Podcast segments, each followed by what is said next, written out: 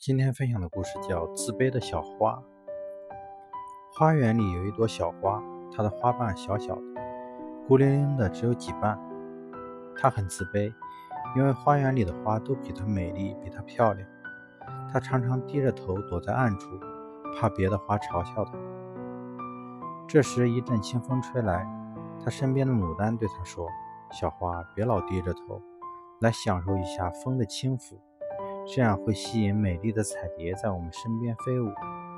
小花摇摇头说：“不，我不行。有你这么美丽的花在身边，我就是抬起头也没有彩蝶来欣赏。”牡丹听了，摇头叹息。这时，一群人走过来赏花。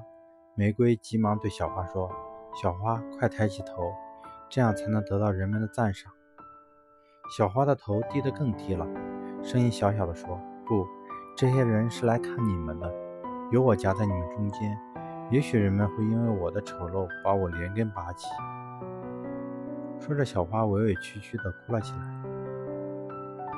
牡丹和玫瑰只好挪了挪身子，尽量给她自己的空间。可是小花却恐怖地喊道：“别，别走开！要是没有你们的花瓣挡住我丑陋的身体，我会暴露在人们的目光下，我会羞愧而死的。”牡丹和玫瑰齐声说：“如此，即使人们不把你拔起，你也会忧郁而死。”